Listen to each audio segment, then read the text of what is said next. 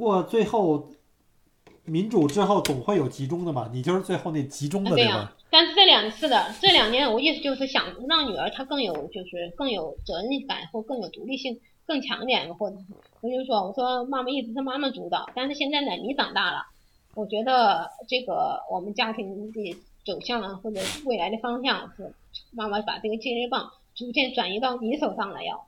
我说你是我们家里的主导哦，现在以你的思想为主，你怎么想？爸爸妈妈，我说我们配合你，这个团队是以你为主了。就是主次，我们开始一个团队里面，那肯定要有主打有配合嘛。只能这个这个团队，一个足球队，一个不管什么队，他总是要是一个团队的力量才更强大。我们有什么事情，一个团队要要互相商量。但是一个团队里面，谁负什么样的责任，谁是主打责任，其他人呢要配合。你现在长大了，而且你的学识和眼界格局，我说也早就超过爸爸妈妈了。妈妈现在也觉得，我说也赶不上你了，嗯，开始把接力棒传递给你了，她也很高兴。嗯，孩子，他这种独立以后，他肯定会有这种成就感，就是很多事情他要自己一个人去做主。对呀、也要相信他。也就是说，我说我说妈妈对你，我们是百分之百的信任，包括父母亲，好多父母亲不肯给孩子钱啊，怕乱花啊什么的，我们相信你，对吧？你是是有分寸的，知道你是嗯，能够明白什么事能做，什么事不能做，或者钱怎么分配、怎么安排，知道的。其实我觉得，Michael，你就是说他不行、不能又怎么样呢？还不如说是说相信你，的确你知道你能做。我觉得在一个人内心里面都有不谁都不想坏，谁本意里面都想都想表现自己啊很优秀很好。嗯我觉得在在一定环境下，还是要给孩子放松开手，让他自己去闯，而且要对他有信任，对，但同时他才有机会去锻炼。对，但同时呢，我跟他爸爸说，但同时我们一定要严格，就是，呃，就是不讲是那个严格，就是把控着他的思想方向走向，你一定要一定要清楚。就是说，不论他说什么话，不管我们爱听的不不爱听的，和我们意见一致的还是不一致，只要他愿意说，想说，我们就听着，千万不能当时就啊，你这话说错了，不行，千万不要这么说，哪怕这是错的，父母经常会犯这种错误，对对这种训练，我也是经常犯这种错误。都是一点一点的在不断的自我修正、自我的锻炼当中，一点点去提、去去去讲好听一点，去提升自己。一开始谁能做得到呀？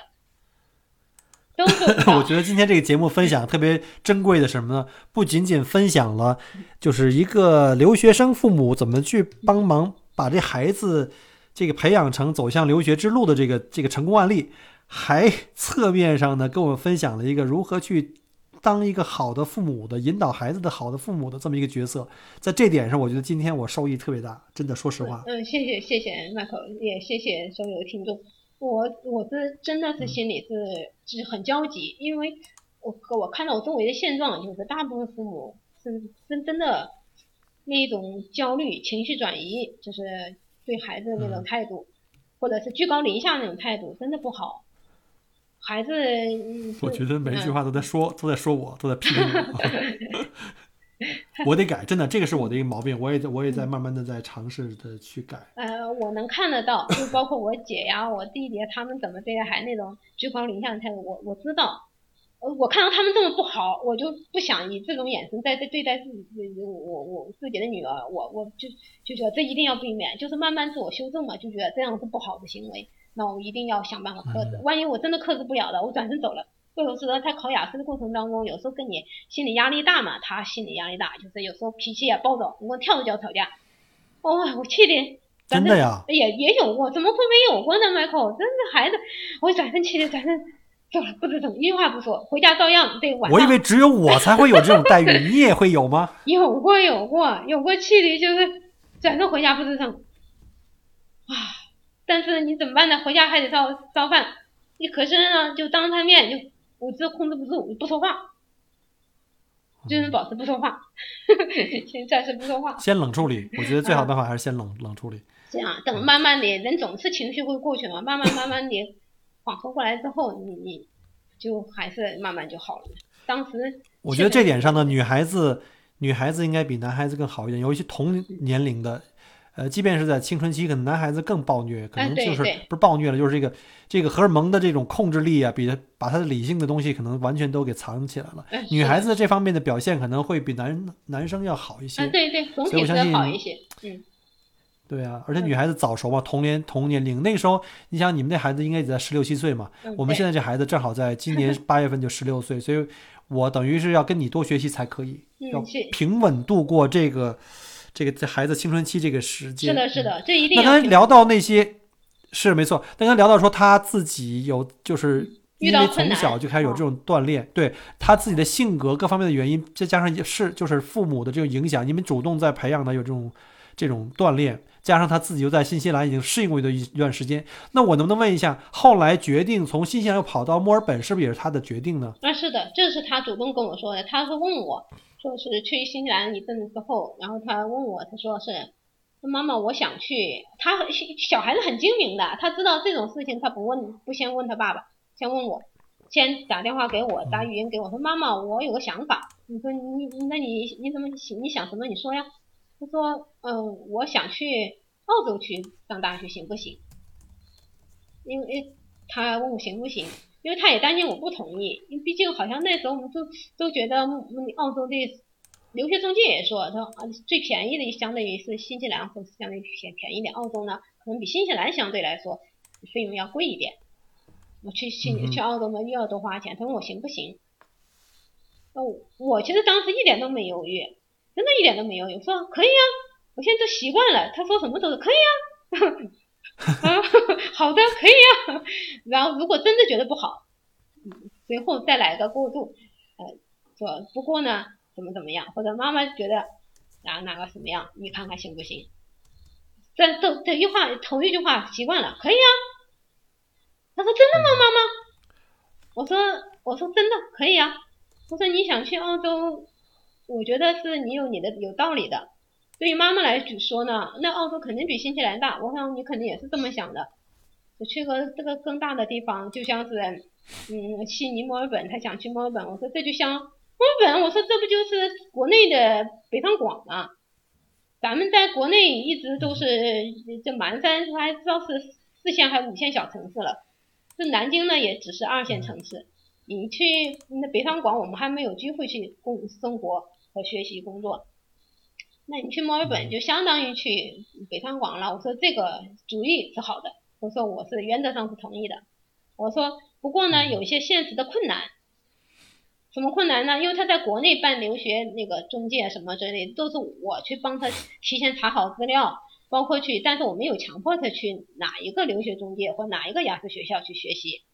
我陪他，我是我一路陪他去各个那个，我我没做主决定，只是问好，我说那几个比较好，我说我星期天、星期六，我说咱们去新街口那几个点，我说妈妈去看好了，我说带你再去，你再去看看，听听看看你感觉怎么样，或者是听听他的建议。但是这样的，我说这都是妈妈帮你，最后包括到南山来那个决定在，都是那我们的提前安排好的或者想好的。至于我说你在新西兰想去。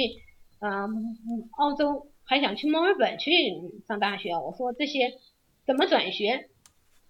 怎么哪一个大学？什么情况，或者转学的手续，一些怎么申请，怎么一系列的事情，我说这个东西，我说妈妈实在是帮不了你忙了，连资料我说我都没有办法查清，查的那么准确，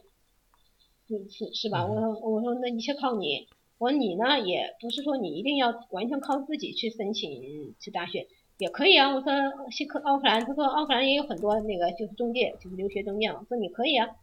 呃，当地人开的呀，中国人开的，我说都可以啊，我说这样子我同意，但是呢，前提是你一定要多找几家在奥克兰你能看见的这些机构，我说你多找几家了解情况，然后把他们的资料，或者是你不用发给我，他们资料和情况，你你描述给我听，他每个人。中间是什么情况？你说你你了解到的情况，你跟我跟我说，然后才从中几个里面选择你觉得最靠谱的。因为我们还是不清楚呀，他又小，我们就怕怕被骗嘛，怕不靠谱的，嗯，这些中介你搞不清楚，说你你感觉最靠谱的，我说你可以去申请，哪怕申请交钱都没有关系。我说钱的事情，我说你不用在意，我一直其实我自己也挣不了多少钱，但是我一直。在其他，特别是吃吃还好，穿着穿着呀，那女的女女人都爱打扮，穿着用度上，我说我我不是不想打扮，问题都要花钱，我觉得花在这方面我不舍得。我说教育买书啊，或者教育啊什么之类的，我这花多少钱都不贵。所以我就说是，嗯，我就说你呢，花钱没有关系，你去了解这些情况啊，他就他很有兴趣啊，说好，他自己去收集资料啊，了解情况啊，然后我们就是，我我微信语音跟我们联系啊，视频呐，或者说哪他打听什么情况，怎么怎么样，他最后选择了哪一家，然后怎么申请，然后学中介机构让他怎么怎么样的不断的提供那个奥克兰那个用学校的成绩。一步步提交成绩，对吧？那个这样程程度，然后帮他选择了墨尔本几家那个大学，但是因为他新西兰的学校成绩出来，在当地新西兰那头学校官网上和奥克兰的这些大学，包括整个新西兰大学都能及时收到，但是你去澳洲的那个大学呢，留学机构说你你必须要把成绩怎么样，要打印出来，还有什么什么资料怎么样的把它导出来，还是干嘛的？所以就晚，嗯。晚了之后呢，当那个时候申请墨尔本大学呢，不就是就没有当时那那一年就没有墨尔本大学没有录取他，RMIT 啊也没有，当时也没有没有录取他，最后是一个叫哎那个大学叫叫什么？是拉出版还是？啊对，那对拉拉出国，啊啊拉图伯大学，他是申请啊拉图伯大学那个录取了。就就先去的拉夫伯大学，我觉得这个中介这个申请啊，我我就是后来我跟他爸说，他爸说，哎，你不是说好了在新西兰上吗？怎么又变了？变化这么快？啊，我说我还当时跟女儿说，我说，她说那爸爸万一要不同意怎么办？我说你放心，你去打听资料，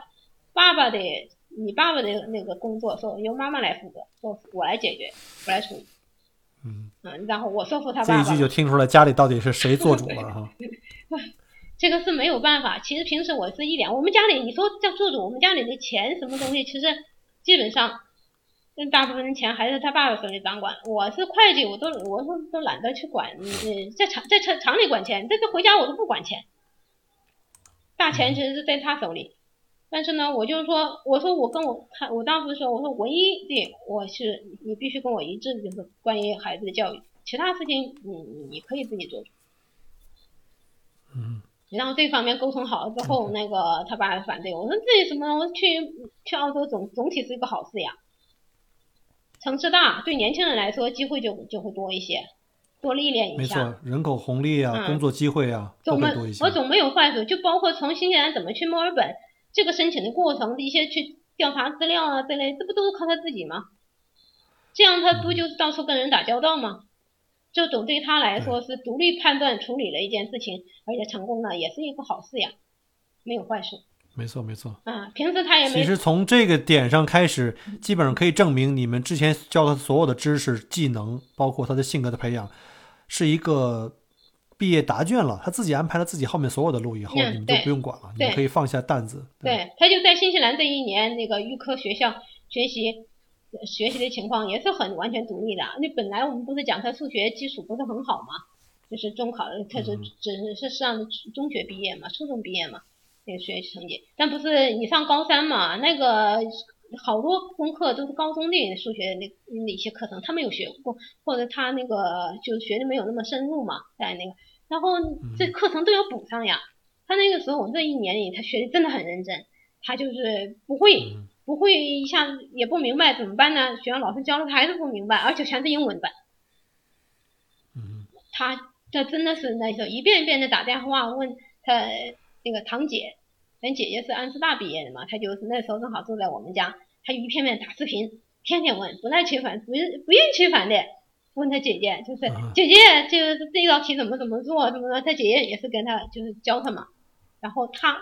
她姐姐脾气没有那么好，就是性格比较急急躁的，然后动不动是就是控制不住嘛。哎呀，我昨昨天不是才教过你吗？你怎么又不会了？哎呀，怎么怎么怎么样呢？就开始就是很不客气的，就是说。但说完之后呢，他那个姐姐呢又跟我说，他小舅妈不好意思啊，我说我我没控制住情绪。他说我我好像骂了妹妹，训了妹妹，我没控制住，然后对对对对不住。他说，但他说他他好佩服，就说好佩服妹妹，佩服什么呢？他说小舅妈我特别佩服他，我怎么说他控制不住，可是他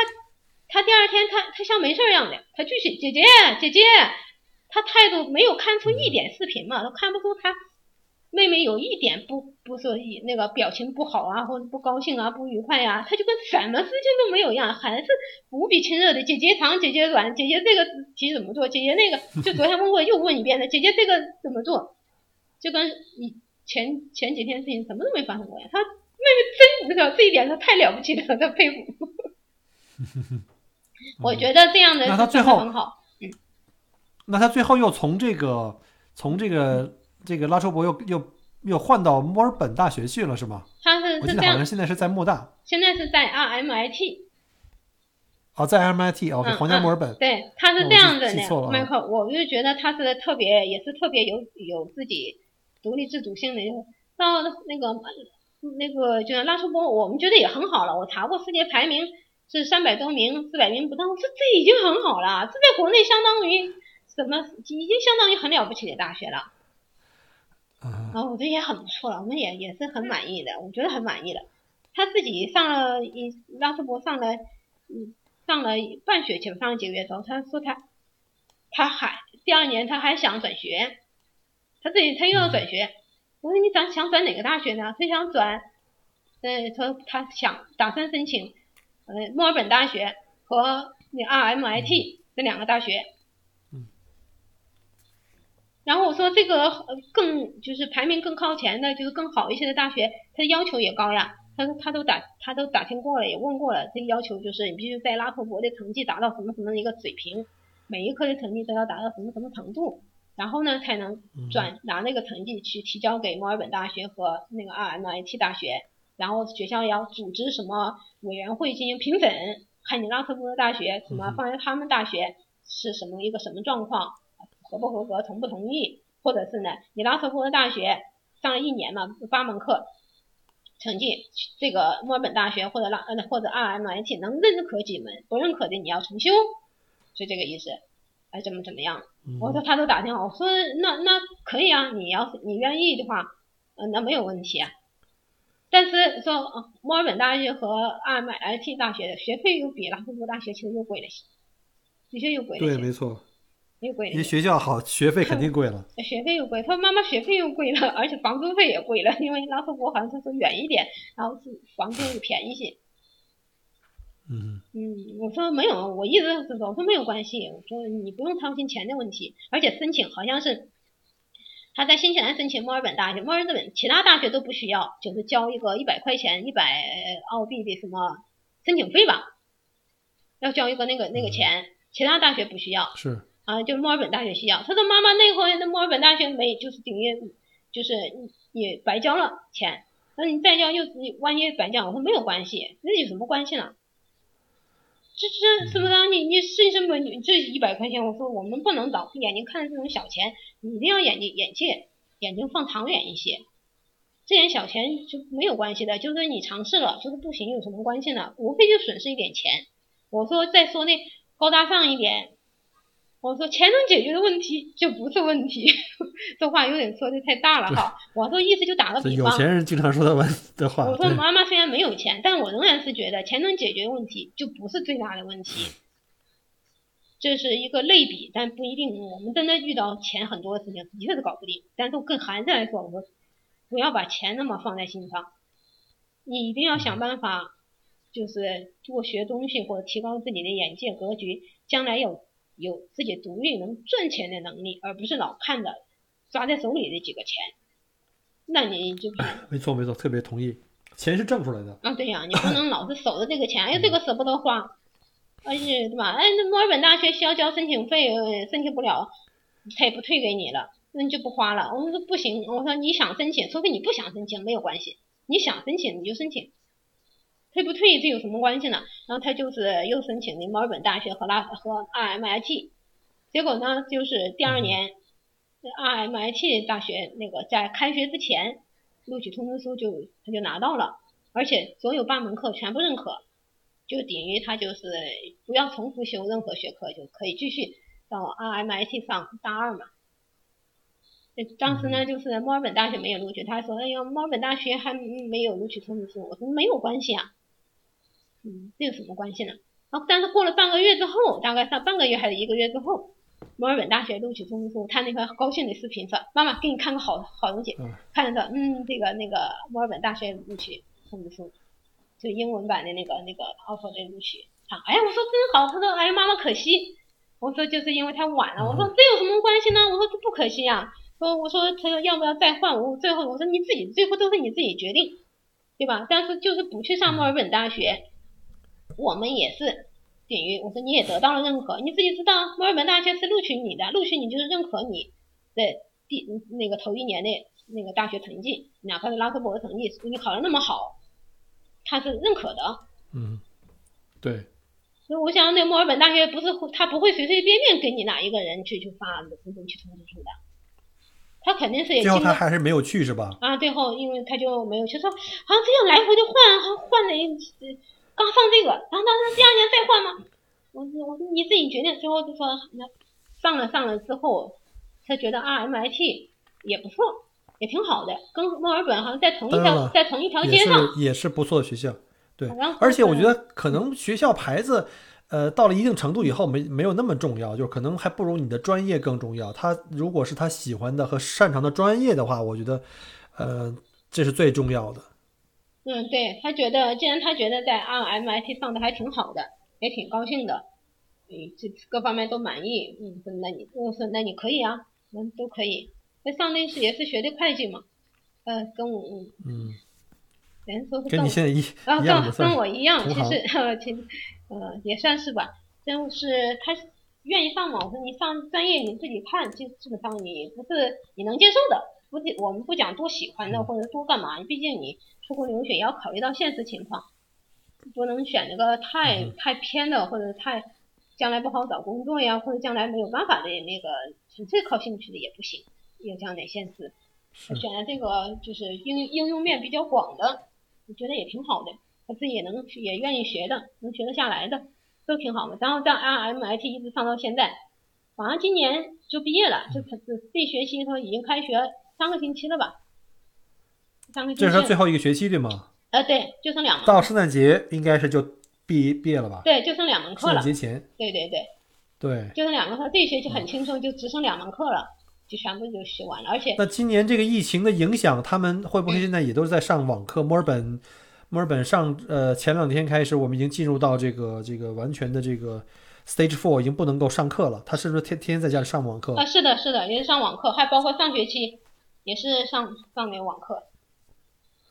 嗯，那他在自己在 CBD 附近住，那一定要提醒他注意安全，因为现在这个墨尔本现在晚上八点到早五点现在是宵禁啊，完全不让出门。然后呢，白天出门也必须是要有有工作的需要，还得提供这工作证。嗯，是的，当然你买东西买。出门买买这个给养买菜啊是可以的，但是一定要做好这个防护。现在还是不能掉以轻心。是的，是的，他这个我们跟他说了，他也是很清楚。那时候，呃，前几个月我们这边国内很严重的时候，他给我们买口罩寄过来。我这么老远寄口罩，我说这边能买得到。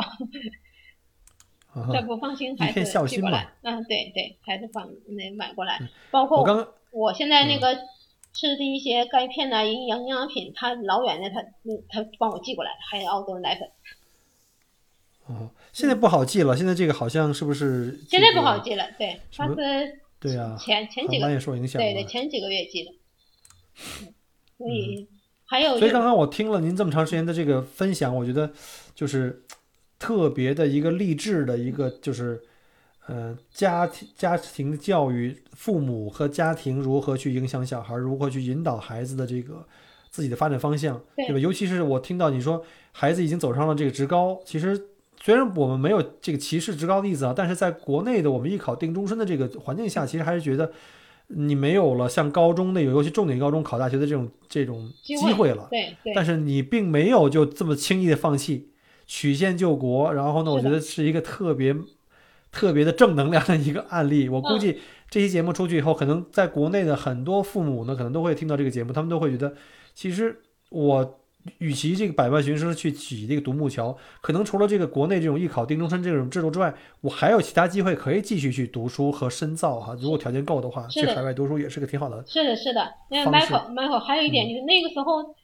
整个学校里面真的是都疯掉了，就是说哇，他们学校那是成千上万的学生呀，就觉得哇，我们学校还有这样的学生，还能出国留学的，哇，那种那种真的是 躁动一时呀。就是成为学校的一个历史上的一个奇迹啊！是的，是的，就从来没有过。因为好像一般都是高中，而且是重点高中的人，重点高中，连普通读了一半，对对连普通高中几乎都没有。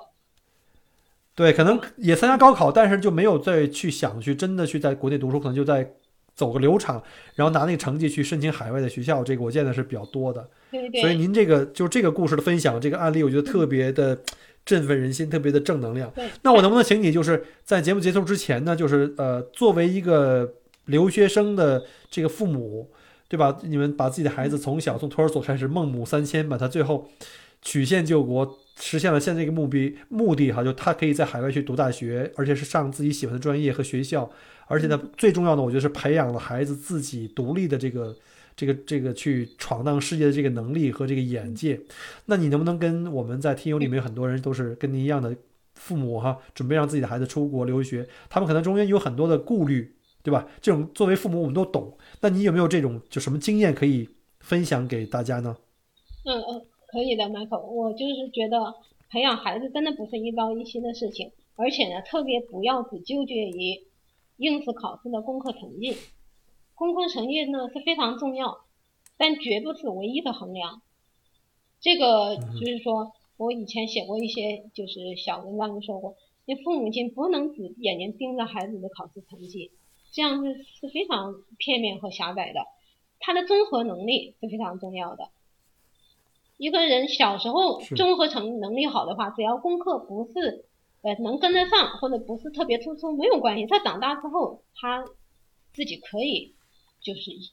奋发或者自己有意愿的时候，完全可以把后期追上的。如果你的综合就是能力，比如说就是自我控制能力不行呀，必须爸父母亲爸爸妈妈逼着才能肯学习呀，那他虽然功课好，但是一离开父母怎么办呢？他整个人生啊，比如说有好多孩子出去考了上大学之后就不肯学了，或者是工作当中你不能够自己独立完成很多那个事情，或者是跟同事呃人际关系处的不好，这个在工作当中其实比比考试成绩，比你哪个大学毕业的，并不是你并不弱一些，就是你的人际交往能力是更加体现的重要性出来了。还有一点就是，嗯，还有一点就是，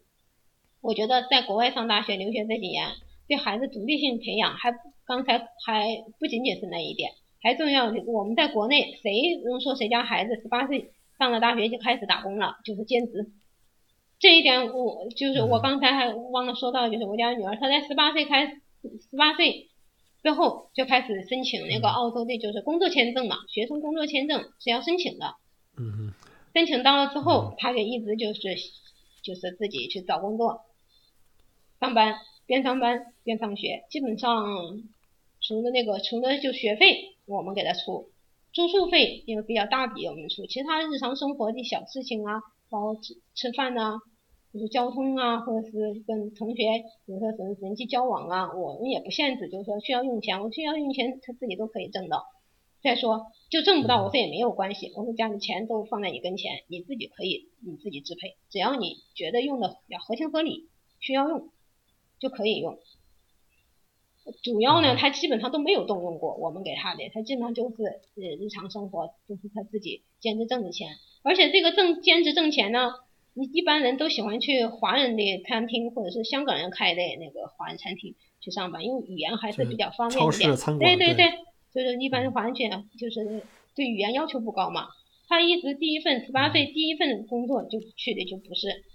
去的全是外国人、外国公司、外国人开的。我那个要求，我说你怎么去应聘的呀？怎么去面试的呀？什么状况呀？哎，他给我就描述的说的第一份工作，那个因为他一直想找工作，但是又不想去说、嗯想挑战自己，不想去华人开的，就是餐厅啊什么去去做服务员。我说那你怎么办呢？他说他跟在拉特伯大学的时候跟同学人际交往能力好啊，他跟同学、他当地的学生啊，包括其他的国家的留学生啊，他都相处的很好。然后有一个是黑人，嗯哼黑人的小伙子，他咱们就关系就相处也比较好。那黑人小伙子呢，还是他一下子放一放了学就自己去打去工作嘛。然后呢，他就跟着就问，诶，你在哪工作啊？后来那个黑人小伙子主动帮他介，就是说介绍说，他在他工作的那附近，他看到有一家什么什么，就是我们讲的是国内有个叫外国品，我们通俗的说就是要洞洞鞋，迈克，嗯你清楚吗？那叫那个品牌，呃，啊，那个 Crocus 就是专门做那个，就是那种怎么说那种，就是一体成型的那种软的塑料的那种鞋，还不是塑料的吧？就像泡沫海绵那样的鞋，我知道，啊，就那那种那种就那个，那是他嗯，我知道那个 Crocus，呃，就是那个嗯，那叫在他说在当地就是应该是一般的一个牌子的鞋，是一个正普通牌子的鞋子。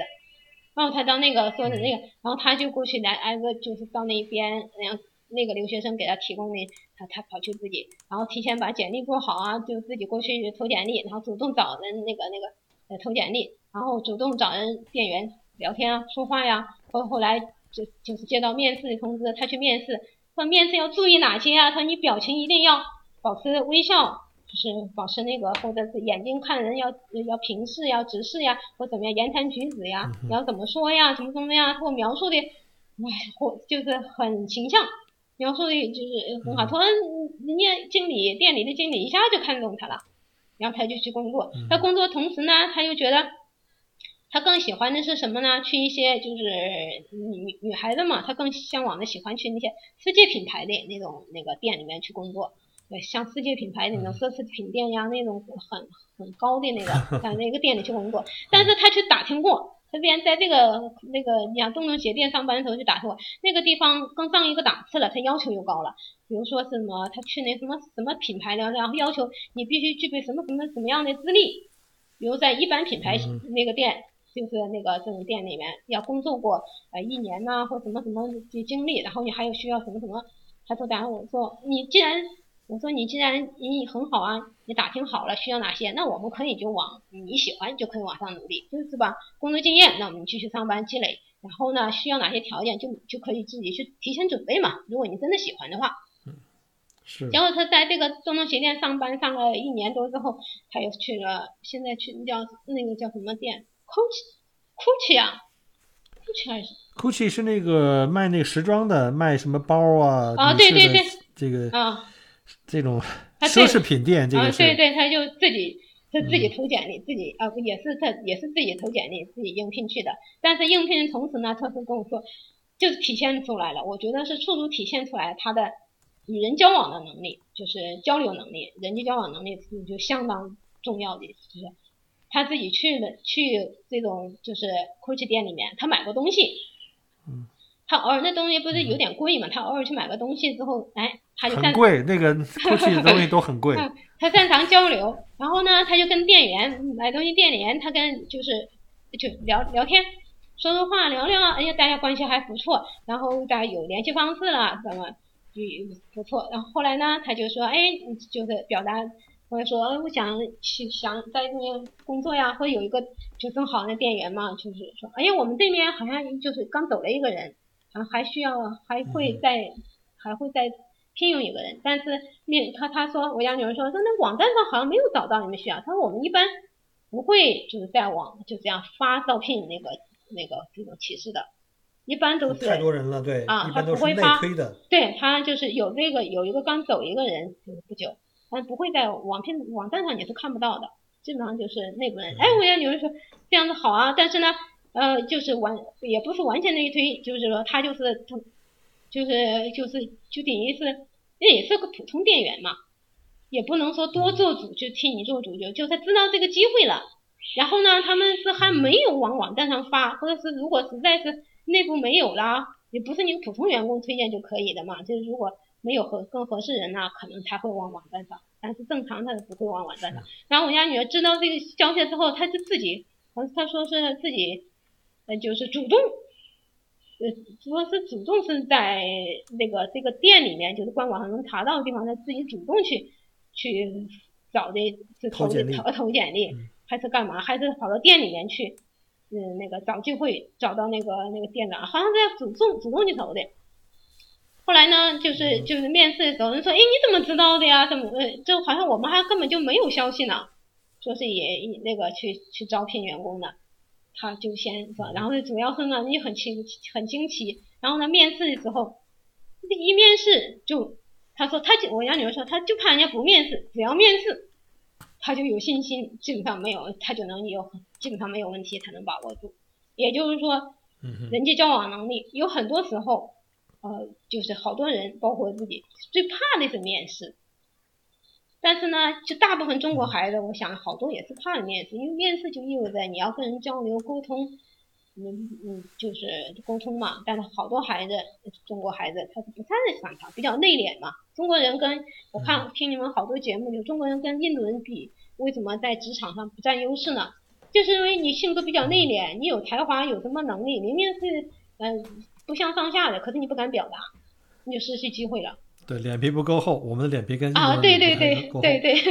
我们家女儿。而且我看她其实主要的优势还是她的外向，她比较外向，她喜欢跟人沟通啊。对。还有一个很重要的是，她光喜欢也没用，她的英语肯定是过关，一定很好了。所以呢，她这两方面一起。那你知道她的英语口语她是怎么练出来的吗？她不是一下子刚开始小的时候给她。小的时候学那小的时候不就是跟那个外教练？外教练其实就是一点皮毛。那是你你你这那是一点皮毛，是起不了这样决定性的作用的。他最重要的是他去新西兰就出去留学，我觉得口语那是真的是突飞猛进。就住在这个什么寄宿家庭里啊，住在寄宿家庭，还有你擅长主动沟通，你不沟通，人家不会主动跑来跟你说话的，对吧？还有最重要一点，我看他一直跟我说的就是他在新西兰的时候也是，就是因为高三的那个预科学校功课也不是很紧张嘛。他在功课不是很紧张，他学除了数学，他天天问他姐，嗯，问他姐，他就学会了。那姐考过了，通过了之后，其他的功课对他来说都都不是问题，他都考得很好。那个那个考申请大学八十分的成绩，他是考九十九分，嗯，就是超过了很多嘛。也就是说这不是问题。然后他怎么练英语的呢？他说有时间他就在在奥克兰街上看到有旅游公司。有中国人开的，外国人开的，他主动他我找外国人开的公司，外国旅游公司呀，外国的中介公司，外国什么的，他干嘛去呢？哎，他说我装作我要我想去哪地方旅游，或者是我想去办什么事，然后跟他们业务有关的，然后就是干嘛？就是让他们客让他们店里面人，就是公司的人主动跟他说话，找他聊天，然后他呢也主动跟他们就是说各种各样的，他说这样子我的英语口语不就练出来了吗？哦，这也是办法，没错。是的呀，就包包括到墨尔本之后这几年，他他就喜欢就是在路上，他就喜欢说，他他就是不论大人孩子，他觉得特别孩子，他觉得好可爱，他就主动跟外国小朋友，他他想跟他说话，跟周围邻居住的，他主动他主动搭腔，愿意愿意主动交流表达。他说其实妈妈，他说外国人真的很挺友好的，你你跟他主动说话，他是他基本上都很友好，没有人说是就不愿意跟你说啊或者拒绝你啊，他基本上都很友好。就我们好多好多国中国孩子就是，呃，不敢的，或怕怕人家笑话你表达口语不好啊，或者怕你呃人家笑话呀，怕这个怕那个，其实一是自己的想法了，就是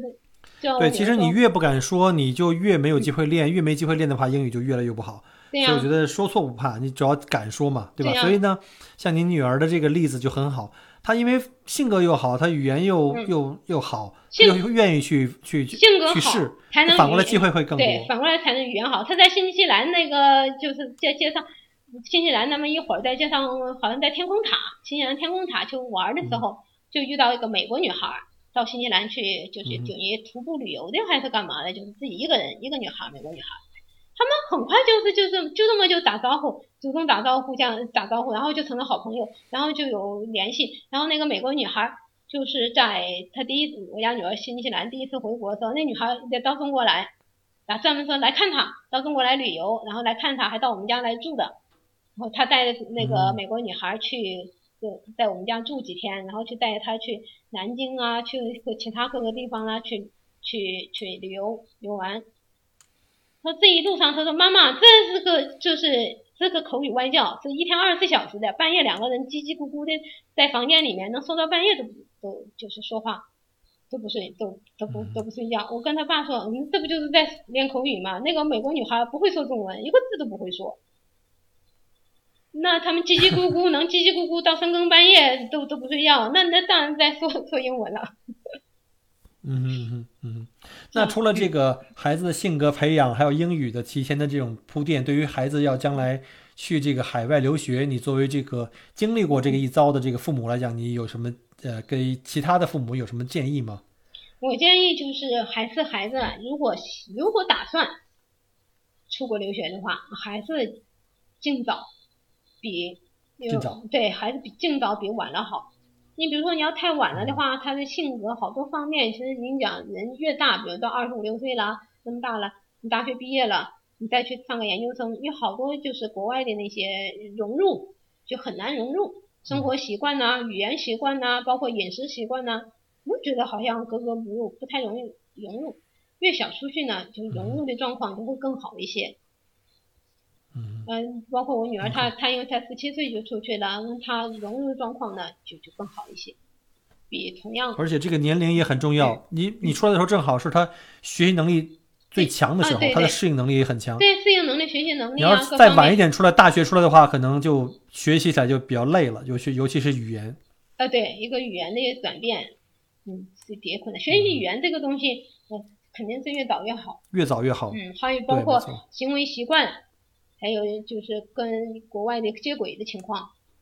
那都是嗯尽早，不要尽晚。除非你说我也根本就不打算出国，那就算了，你就不嗯不操那个心，或者父母亲就不用那个那那么累了。如果打算的话，那还尽早。但是尽早也有个前提，比如说你你要十六七岁、十五六岁，那你提前他的个人生活自理能力啊，那是从小要要培养的。那比如说我女儿，对你不管你出不出国，你这独立的生存能力还是要学会的，沟通啊，与人沟通的技巧。对，那特别在中国，就是就是父母亲因为都比较娇惯孩子嘛，他从小的嗯。不是讲语言沟通能力了，就不要讲这个了，就连生活能力都很都很差。我我家女儿呢，我知道她是不那个这方面，所以我一直就注意她的东西啊，什么什么东西全部都自己收拾，就从很小上幼儿园上一年级，她的东西，但是我也不是强迫她，她就是说，哎，你自己的小书桌、自己书包，要不要自己把它收拾干净呀？或者是书桌上要不要整理整齐呀？你要是实在嗯没空呀妈妈帮你也行啊，但你整理好多好呢。还有人就引导他就一步步，基本上他的自己的书包呀，呃，就是作业呀，什么东西都得自己搞。后来搬到南京了，上五年级之后，他的房间那是干净的很，他能把书桌呀、书柜呀那收拾的井井有条、干干净净的。但他他爷爷奶奶奶住那个房间，那他是那那人年纪大了，就不怎么干净啊，整理的不行，那他也也也那个，他也不会去帮忙去帮忙去搞打打理父母亲嗯，他有时候实在看惯了，嗯奶奶你搞得这么乱，他就把他给就是收拾收拾，往柜子里衣服搭在外面的呀，他就往柜子里面塞一塞，就是表面上看上去嗯还是挺整齐的，但他自己那个房间里面，我连书柜里的书啊，什么东西都摆的整整齐齐、漂漂亮亮的，就干净的很。嗯，这就孩子来说你首先能做到这一点，从小你能够先把自己的生活独立能力做好，这是前提。嗯，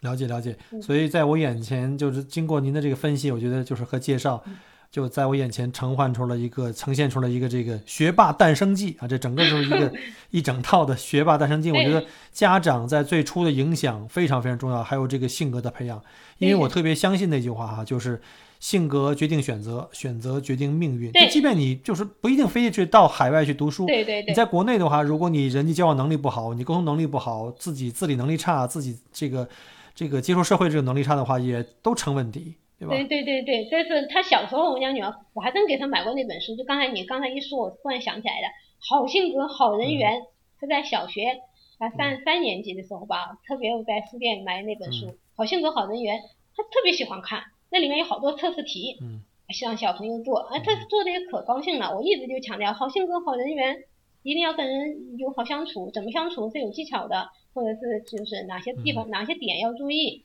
要沟通要交流。嗯但他原来呢，所以就是原来呢，呃，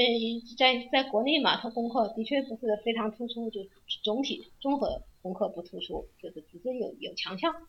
但是到了国国内外之后，从新西兰开始，他周围的所有的同学，包括外国同学啊、中国同学啊，嗯，留学生一致认为他就是公认的学霸，功课相当好，考试成绩就是就是在你的培养之之下，嗯也的确是孩子个人的努力。嗯嗯，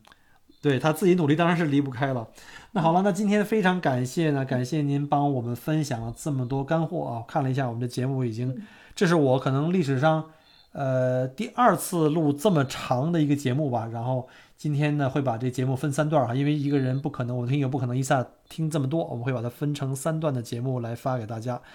呃，非常感谢这个刘女士帮我们分享她如何培养她的孩子。呃，从小从应该是从托儿所开始啊，要如何去通过孟孟母三迁啊，帮他培养更好的这个呃学学习环境，以及中间如何从呃职高把他培养成一路到了海外去留学啊，成功留学，并且自己独立走上独立的这个道路，非常感谢您。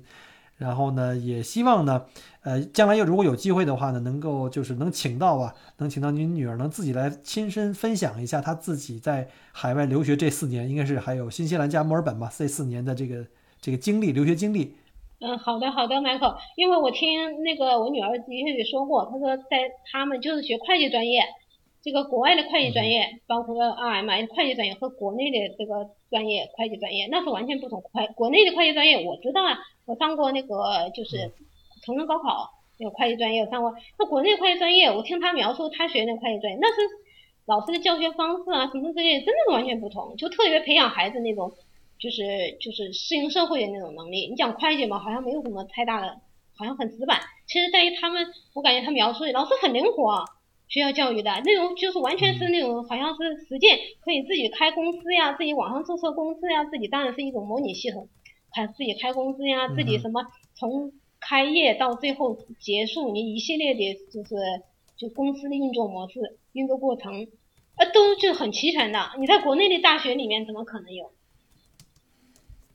这个是，嗯，就是说在海在海外的话，他们更注重这个。呃，实际动手能力跟实际的这个就是社会互动，跟这个社会跟这个实践互互动。对，还有小组作业呀，小组那个就是就是发言呐、什么之类的，就是不计其数。这这都是跟国内很大区别的。有机会的话，嗯嗯、就是可以，他上您上您的节目，正好也可以分享一下子这些国内外的。如果有机会的话，啊因为我们的听友里有很多是就是呃准备来这儿技术移民或者是留学的，呃，我觉得他的这个经验分享也非常重要。嗯，是的，是的，嗯，那好，那今天就非常感谢啊，我们用了这么长时间，然后呢，听您这个分享这些干货给我们，然后呢，我们也感谢听友们的支持啊，就是一直听完我们所有这这三期，就上上中下这三期节目，啊、再次感谢刘女士，那我们下期再见，嗯拜拜。好的，拜拜，再见。